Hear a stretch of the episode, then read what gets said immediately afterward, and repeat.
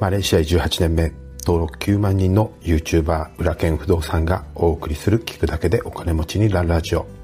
過去出版した本は16冊。累計31万部長は不動産業界日本一を誇ります。不動産投資のほか国内外で5社を経営する現役社長の裏剣がファイヤーを目指すあなたのために具体的な方法論やお金と幸せについても語ります。おはようございます。裏剣でございます。月曜日の朝いかがお目覚めでしょうか？えー、いよいよですねゴールデンウィークもなんとなく過ぎ去ってしまいまして、えー、5月は何かと5月病のようにねなってふわふわと、ね、落ち着かないような、まあ、精神的にまあちょっとね、えー、揺らぐ月になりますけれども、まあ、そんな5月病にかからないためにもグッドニューからですね始めさせていただきたいと思います、えー、僕のグッドニューはですね昨日えー、映画をね、あの、見ようと思って、Apple TV の方でですね、ショーシャンクの空にっていうですね、これも1990年代に、えー、公開された、まあ、あの、刑務所のお話なんですけれども、いやー、久々にですね、もうだいぶ昔に見た映画でほとんど内容忘れてたんですけれども、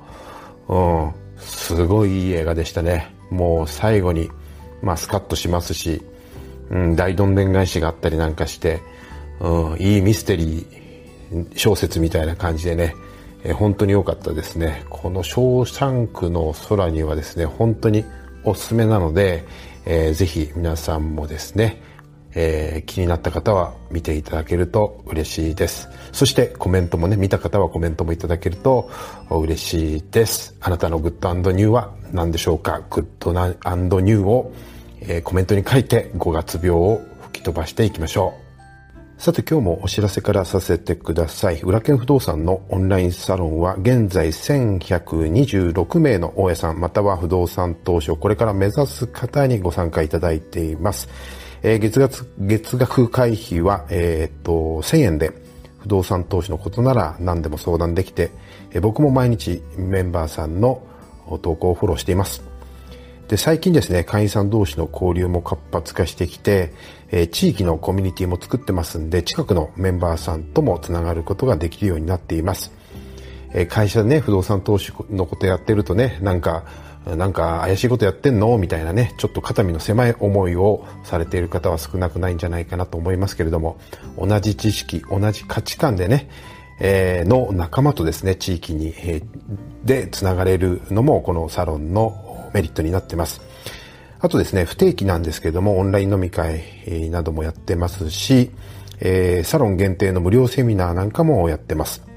あとですね、毎週やってるオンライン大家塾の過去のアーカイブ、セミナーが現在48回分、えー、合計48時間が見放題ですし、えー、そのセミナーの質問もいつでもお受けしています。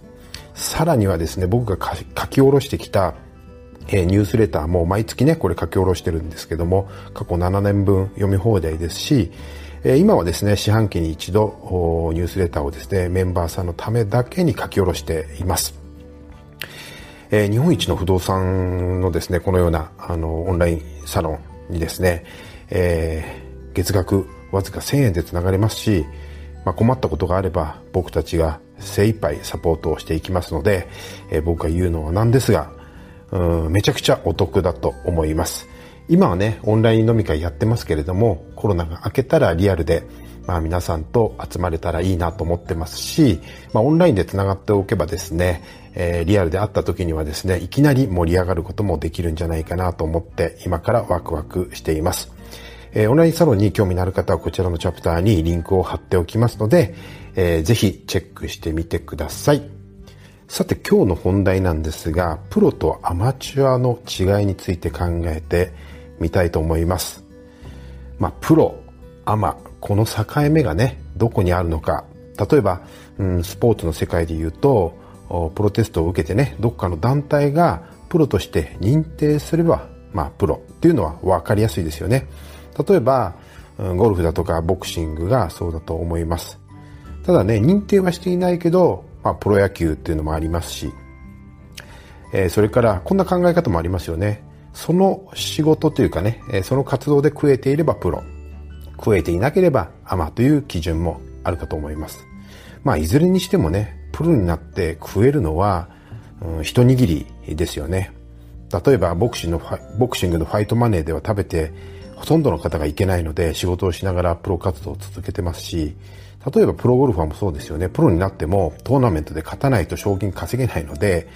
それからそのトーナメントに行くにも遠征費用かかりますからね。みんなアルバイトをしたりレッスンプロをしたりして、まあ、活動をしているわけです、まあ、もちろんスポンサーがつけばいいですけれどもうん、トーナメントでね上位の方で活躍していないプロはテレビに露出しないですからね。スポンサーも、まあ、つきにくいと思います。例えばね、あのー、まあ、その認定団体というかその基準がよくわからない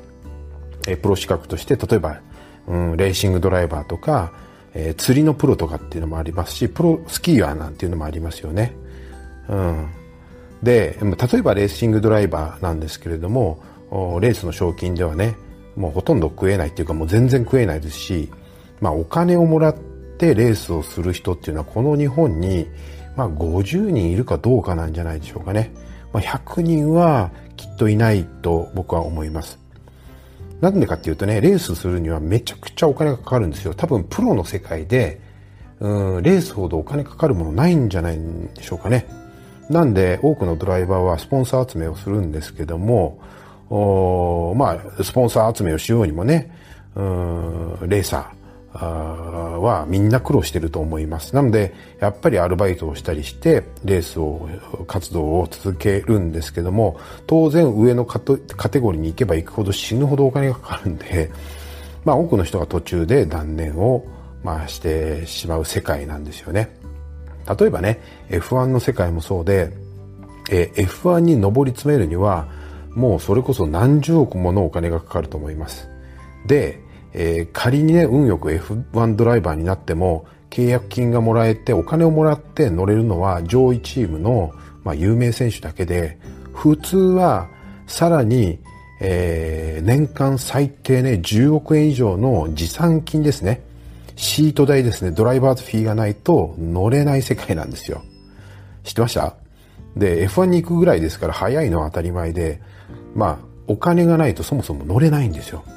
例えば、アストン・マーチンの F1 チームのね、ランストロールなんかは、お父さんが大富豪なんで、もう昔から何十億もね、毎年持参金を積んで F1 ドライバーになってるんですよ。だから下位チームの、まあ、ドライバーはお金もらってる人はほとんどいないんじゃないかなと思います。まあね、あの、スポンサーが、まあ多少なりともつくので、スポンサーからお金をもらってる人はいると思いますけれども、でもね、いくらお金を積んで F1 に乗っても結果を残せなければすぐにシートはなくなっちゃうわけですよ。例えば今年ね、アルファタウリから参戦している、まあ、ホンダの育成ドライバーのね、えー、角田君はね、若干20歳でね、最速で F1 に駆け上がりましたけれども、まあ彼はお金を払わなくても乗れます。それはホンダの育成ドライバーだからですよね。うん。ただ、結果を残せなければ来年のシートはないんですよ。まあルーキーだからね、まあ結果が出なくてもしょうがない、多めに見てやろうなんていうのは、はっきり言って通用しない世界です。まあ F1 にしろね、うん、四輪の箱車のレース、GT レースにしろ、うん、まあ同じなんですけども、まあこれね、うん、じゃあ F1 に行ったからプロか、うん、GT のね、トップのカテゴリーで乗ってるからプロかっていうと、本当にレースの世界って曖昧なんですよね。だって、ね、お金払って乗ってるわけですからね。うん。じゃあレ、ースにはね、出るにはライセンス必要ですけども、同じ国際ライセンス、僕も国際、えー、B ライセンスっていうのを持っていて、えー、ルマン24時間にもね、あの、シートさえあれば、あの、出れるライセンス僕も持ってるんですけれども、まあ、もう大体国際 B ってなるともうプロのカテゴリーなわけですよ。ただね、あの、あの、プロなのかアマなのかっていうのはそういう線引きはどこにもないんですよね。だから、レーシングライセンスを持っていればプロなのかっていうとそうでもないわけです。うん。じゃあね、皆さん、プロとアマの違いって何か、何だと思います？プロとして認定されればプロなのか、それで食えていればプロなのか。僕が考えるプロとアマの違いは、こう解釈してるんです。自分が喜ぶのはアマチュア。他人を喜ばせるのはプロ。ということですね。結局自分がレースをしたい、ゴルフをしたい、自分が楽しむためにまあ、やりたいなら、まあ、スポンサーはね、なんであなたが楽しむために支援しなきゃいけないのってなりますよね。で、逆に自分が走ることで、例えば、スポンサーなりメーカーのね、宣伝になって、そのメーカーなりが利益を被ったり、例えば、うん、自分のお客さんが喜んだり、うん、で、え自分の活動で誰かの生活を支えているのはそれはれっきとしたプロだと僕は思います。まあ、そういう意味ではね、あの皆さんの仕事は、まあ、うん、何かを提供してね、うん、でお金を得ている。まあ、会社からもらっていたとしても、その会社が第三者のお客さんに対して何か利益供与をして、そのおひねりとしてお金をもらって、皆さん給料をもらってるっていうことであれば、もう皆さんはその分野でのもうプロなわけですよ。だから、もっと、うん、なんだろう、お金が欲しいとかね、えー、その分野で、えー、名を馳せたいというのであれば、もっともっとその他人が喜ぶことをしていかなきゃいけないしね。うん。